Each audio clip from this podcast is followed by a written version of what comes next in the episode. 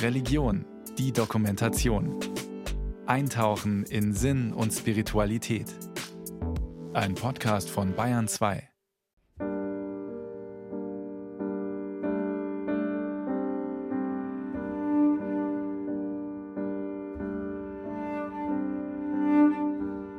Das Händeschütteln oder der Händedruck eines Menschen, das ist ja eigentlich die erste Berührung von Händen, die man hat mit einem Menschen, den man vielleicht gar nicht kennt. Und über diesen Händedruck, finde ich, kann man manchmal sehr viel spüren. Also der kann total unpersönlich sein, der kann unangenehm sein, der kann aber auch ganz vertraut sein, obwohl man den Menschen nicht kennt. Das finde ich eigentlich immer sehr spannend. Und zum Beispiel, ich hatte einen Cello-Lehrer, der hatte so einen besonderen Händedruck, dass ich ihn eigentlich fast deswegen ausgewählt hatte. Hatte dann auch einen schönen Celloton. aber das hat mich selber gewundert, dass das so war. Einfach sehr verbunden mit meiner Hand. Anja Lechner ist Cellistin und ihre Hände sind ihr wichtiges Werkzeug. Die klassisch ausgebildete Cellistin improvisiert auch viel. Im Laufe ihrer Karriere hat sie bei unzähligen Projekten mit Musikerinnen und Musikern fremder Kulturen kooperiert. Solistische Werke, Kammermusik, alte und neue Musik aufgeführt und eingespielt. Ihr Werk ist vielseitig. Und immer sind da ihre langen und feinen Musikerhände, die die so warmen und klaren Töne erzeugen, die Verbindung mit dem jahrhundertealten Cello.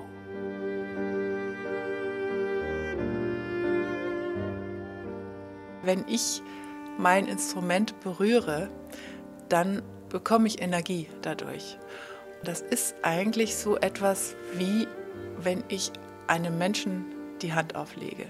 Also wenn ich mein Instrument anfasse, dann habe ich das Gefühl, das Instrument ist die Hand, die mir aufgelegt wird, also die mir Energie gibt.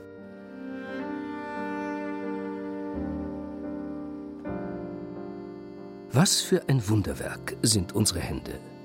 Sie können Kraft geben, segnen, ja vielleicht sogar heilen. Wir können einen dünnen Faden in ein kleines Nadelöhr fädeln, uns mit den Händen an einem Seil festhalten, eine schwere Kiste tragen, einen feinen Cellobogen über die Saiten streichen, Menschen berühren. Unsere Hände einzigartig und unentwegt im Einsatz.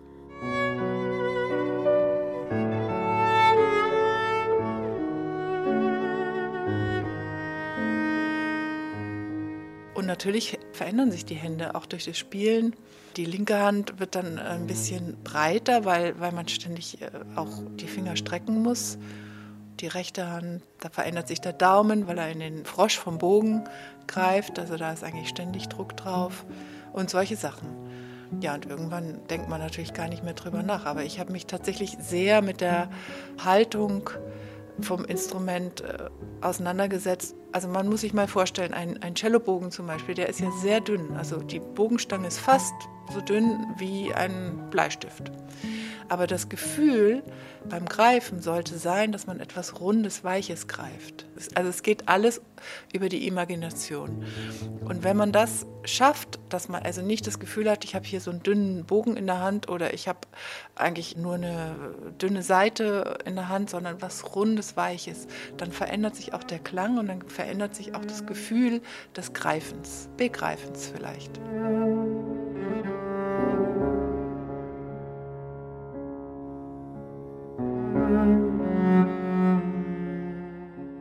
Hände faszinieren seit vielen Jahren den Forscher Alexandros Karakostis. Der gebürtige Grieche ist Paläoanthropologe an der Universität in Tübingen und arbeitet unter anderem mit Handknochen, die mehrere tausend Jahre alt sind. My research is mostly focused on knowing more about the daily lives ich erforsche, wie die Menschen in der Vergangenheit lebten, wie es ihnen gelang zu überleben, wir versuchen so, die biokulturelle Evolution des Menschen zu verstehen. Die Hand spielt dabei eine sehr große Rolle. An ihr erforschen wir, wie sie von den Menschen benutzt wurde. Wenn Menschen Werkzeuge aus Stein verwendeten, dann sieht man das den Handknochen an. And this is why we're studying the hand and its tool using abilities to understand more about biocultural evolution. Alexandros Karakostis hat eine einzigartige Methode entwickelt, um aus Handknochen mehr über das Leben und die Tätigkeit der Verstorbenen zu erfahren. Mit der VERA, der Validated Anthesis-Based Reconstruction of Activity, kann er am Computer die Gelenkbewegung der menschlichen Hand anhand des Muskelansatzes rekonstruieren und dabei viel über unsere Evolution verstehen. Dabei spielt die Hand eine wesentliche Rolle. Die Hand hat sich im Lauf der Evolution weiterentwickelt. Sie konnte für unterschiedliche Werkzeuge eingesetzt werden. Dass unsere Vorfahren Werkzeuge benutzten, war ein wesentlicher Schritt in Richtung menschliche Identität. Der Daumen spielt dabei eine wesentliche Rolle, denn der menschliche Daumen ist lang und beweglich. Der Daumen kann jeden Finger der Hand berühren und das ermöglicht uns ein präzises Halten, zum Beispiel von Gegenständen. In other words, the evolution of the thumb played a critical role for our dexterity. Viele Millionen Jahre hat es gedauert, bis sich unsere Hand so entwickelt hat, wie sie heute ist. The human thumb has a unique ability der menschliche Daumen ermöglicht uns eine präzise Interaktion mit den anderen Fingern. Wir können dadurch mit der Hand Gegenstände halten und sie für unterschiedliche Tätigkeiten benutzen. Dieser lange und flexible Daumen ist einzigartig und unterscheidet uns somit von allen anderen Lebewesen. Im Laufe der Entwicklung kam es zu immer komplexeren Bewegungsabläufen, die mit den Händen möglich sind und die vermuten lassen, dass aufgrund des frühmenschlichen Handgebrauchs sich auch neuronale Strukturen entwickelten. Die konnten dann auch in anderen Zusammenhängen verwendet werden und gingen Hand in Hand mit der kulturellen Entwicklung des Menschen. Letztendlich hängt mit unserer komplexen Hand unter anderem auch die Entwicklung unseres Gehirns zusammen, was sich wiederum auch auf die Entwicklung der Sprache und Kultur des Menschen auswirkte.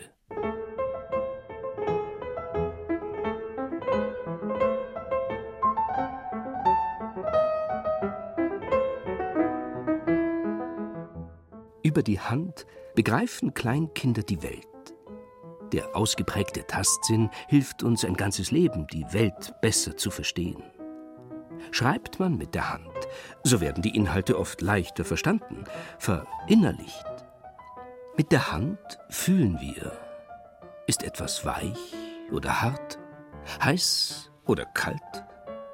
Was passiert mit unserem Gemüt, wenn wir die Körperwärme und das weiche Fell einer Katze über unsere Hände aufnehmen? Beruhigt uns das Streicheln eines Menschen? Welche Gefühle entstehen dabei? Mit den Händen nehmen wir die Welt um uns intensiver wahr.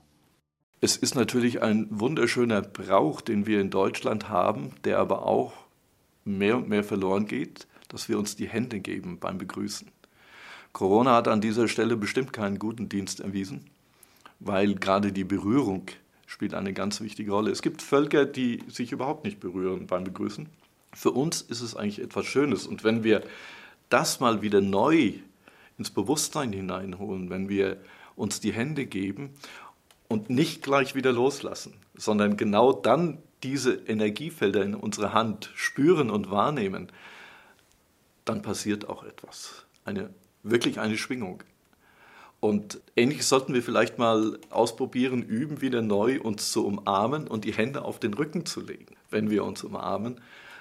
Es kann kurz sein, aber auch da passiert schon was.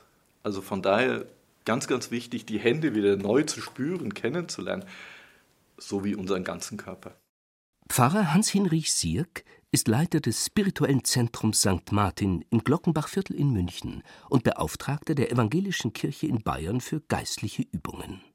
Ja, vielleicht kann ich zwei Beispiele erzählen, die vielleicht ganz eindrucksvoll sind, was Hände, die ja wirklich vielseitig in der Bibel vorkommen, was Hände an Energie Macht, also Macht im positiven Sinne haben können. Einmal die Geschichte von Jakob in der Begegnung mit Gott, wo er mit, mit Gott quasi kämpft. Und da zeigt sich die Energie der Hände in dem Augenblick, in diesem Kampf. Er gewinnt nicht die Überhand, aber die Kraft, die eigentlich in den Gott hineinfließt, mit dem er kämpft, diese unsichtbare Person.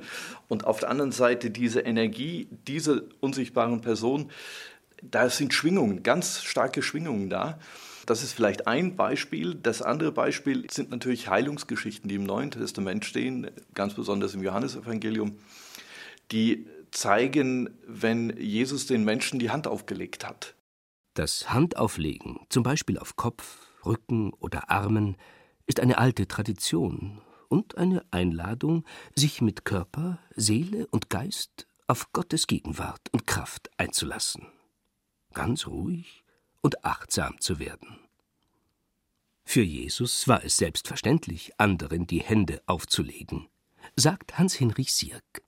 Es kommt nicht in allen Stellen vor bei den Heilungsgeschichten im Neuen Testament, aber es kommt bei bestimmten Geschichten vor, wie zum Beispiel die Heilung einer verkrümmten Frau.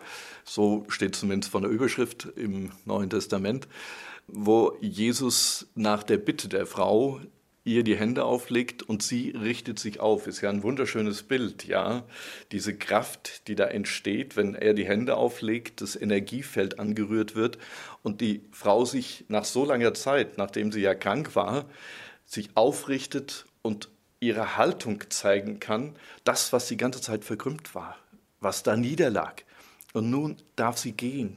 Sie hat quasi ein neues Leben geschenkt bekommen und neue Energie, neue Heilungskraft. Oft passiert es ganz intuitiv. Wir halten die Hand von traurigen Menschen und spenden ihnen so Trost. Mit den Händen beruhigen Eltern ihre Kinder. Das passiert ohne groß zu überlegen. Früher, als die Menschen oft keinen Zugang zu Medikamenten oder zur Schulmedizin hatten, legte man die Hände auf die kranken Körperstellen. So versuchte man den Kranken beizustehen. Nähe, Wärme und Energie wurden mit den Händen übertragen. Diese alte Praxis wurde oft vergessen, meint Hans-Hinrich Sierk. Wenn Sie mal die Hand zusammenhalten, dann entdecken Sie, dass im Mittelkreis eine Wärme entsteht. Und das ist ein Energiefeld, das sich hier zeigt. Dieses Energiefeld ist unsichtbar. Wenn dieses Energiefeld über den Körper, ich kann das in der Aura machen, ich kann aber auch durch Berührung, dann können Sie spüren, dass dort etwas aus Ihrer Hand fließt. Das heißt, wir nennen das beim Handauflegen, wir sind Kanal. Das geschieht nicht durch uns, dass wir jetzt etwas Besonderes sind, sondern die Energie fließt aus dem Geschenkten, aus dem Göttlichen heraus, geschieht in dem Geschenk zu dem anderen, in dem Werden zu dem anderen hin. Indem ich die Hand, jetzt hängt es natürlich auch von der jeweiligen Krankheit ab, indem ich die Hand an diese Stelle auflege. Wir sind wirklich Kanal. Göttliche Energie, die sich darin speist, dem anderen zu geben. Das ist außerhalb von Wärme, die da auch eine Rolle spielen kann. Das will ich gar nicht absprechen. Aber in erster Linie ist es die Energie, die hier fließt. Und ich denke, es geht gar nicht darum, diese Energie auch zu beschreiben oder beweisen zu müssen sondern wir spüren, dass die Energie fließt. Wir sind Energiemenschen und gebrauchen diese Energie viel zu selten, die in uns ist. Wir können diese Energie spüren an unseren Füßen, wir können sie in den Händen spüren. Und indem wir Hände auflegen, spüren wir eventuell dann nach einer solchen, ich nenne es mal Behandlung, dass Blockaden sich lösen im Körper dass sich Widerstände lösen und dadurch die Energie im ganzen Körper auch wieder fließen kann.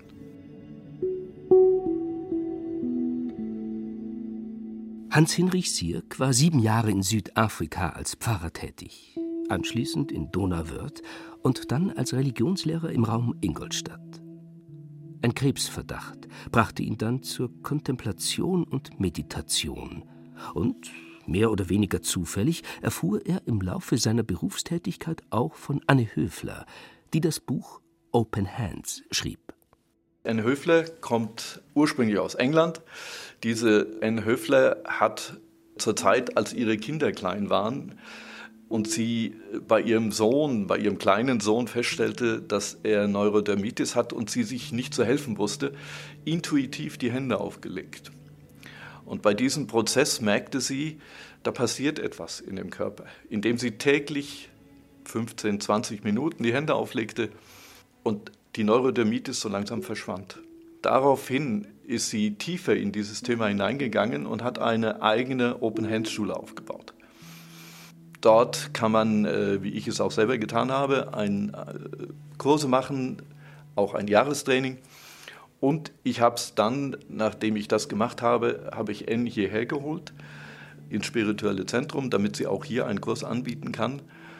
Und von dieser Zeit an, das war ungefähr vor vier, fünf Jahren, bieten wir regelmäßig Kurse an, Einführungskurse, Vertiefungskurse, Übungsgruppen, die sich einmal im Monat hier treffen.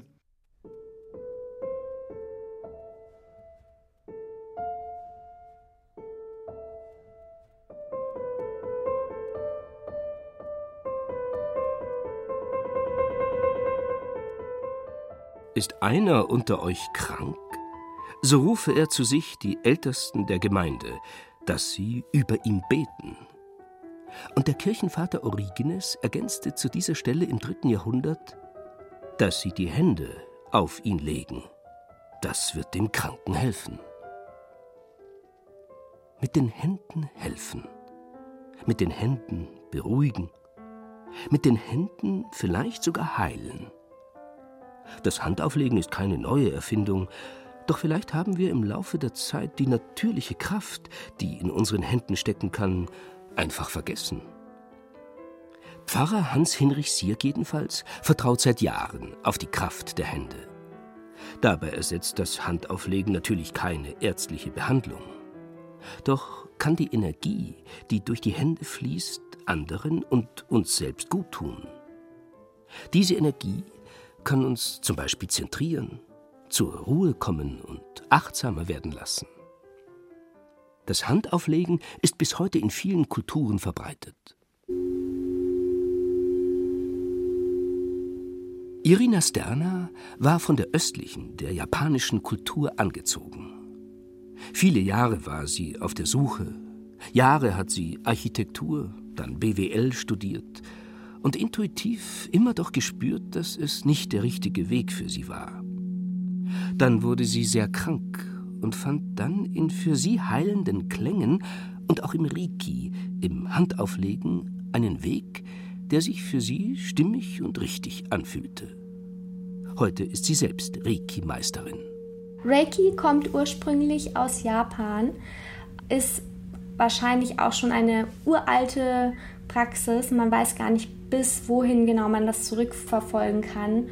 Und der Gründer war der Mikao Usui, der auf den Berg ging, die Kurzfassung, und halt lange meditiert und gefastet hat, um ein System zu finden, wie er halt seinen Schülern auch helfen kann, sich selbst zu heilen, das, was er eigentlich bei sich selbst gemacht hat und diese Einheit und sein höheres Selbst, sich damit zu verbinden. Und dadurch hat er diese Techniken entwickelt.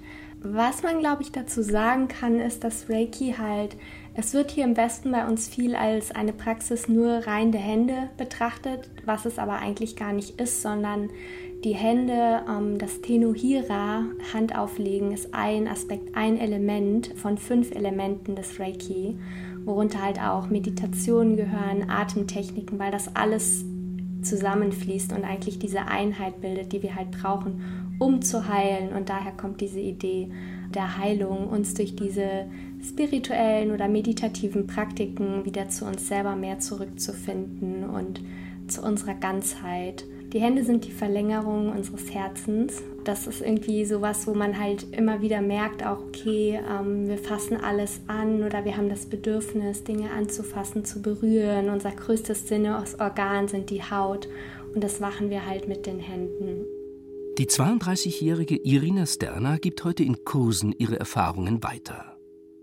Reiki, die Kunst des Handauflegens, kann eigentlich jeder lernen, sagt sie.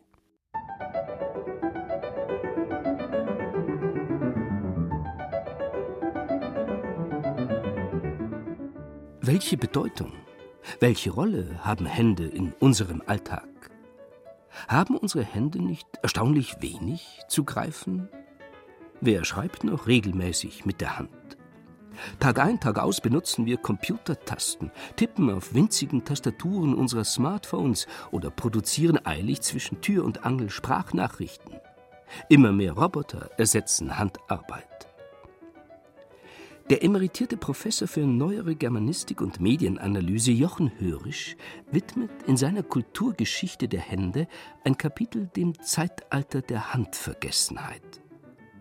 Jochen Hörisch beschreibt, wie schon Goethe von handgewebten Teppichen in Rom beeindruckt war und wie, so Goethe, sich Kunst und Handwerk in beiderseitiger Vollendung auf ihrem höchsten Punkte lebendig begegnen. Goethe denkt in seinem Tagebuch in einem Essay kritisch über die Krise der Symbiose von Kunst und Handwerk nach. Denn schon im 18. Jahrhundert werden immer mehr Maschinen eingesetzt.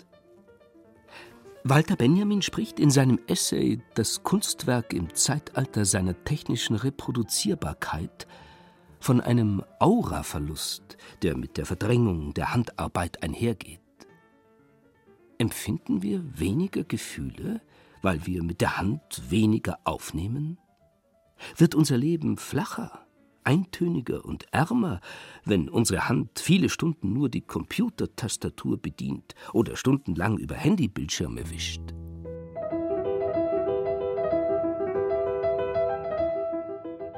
Die Sehnsucht, etwas mit den Händen zu tun, ist groß. Nähe- oder Töpferkurse sind monatelang ausgebucht. Menschen belegen am Abend Schreiner, Polster- oder Malkurse, möchten nach einem Arbeitstag am Computer ihre Hände einsetzen, mit ihnen was erleben, spüren und fühlen, den Brotteig kneten, Gärtnern, basteln. Michaela Bär-Kötzle ist Handweberin in München. Täglich arbeitet sie viele Stunden mit ihren Händen, webt an ihrem Holzwebstuhl Garne zu kostbaren Schals. Die Bewegung der Hände aktiviert die Hirnzellen, um sich weitere Ideen und weiteres zu formulieren. Man fängt an und ich habe dann einen bestimmten Rhythmus, gehe ich an. Also ich weiß, welches Muster ich mache, welche Struktur ich haben möchte und dann wird es einen Rhythmus geben mit denen die Hände natürlich beteiligt sind, weil sie immer wieder auch Schaftwechsel und dergleichen in Farben haben, aber immer im gleichen Rhythmus. Und die dritte auch, die Füße sind ja auch beteiligt damit. Weben bedeutet auch, dass sie in ihrer Psyche eine Stabilität bekommen, einen Rhythmus über die Tritte, über die Hände, die sie dann die Geschäfte führen. Und sie haben eine bestimmte Musterung sich ausgedacht und die immer wieder zu wiederholen, die ist dann eigentlich eine gute Stabilität.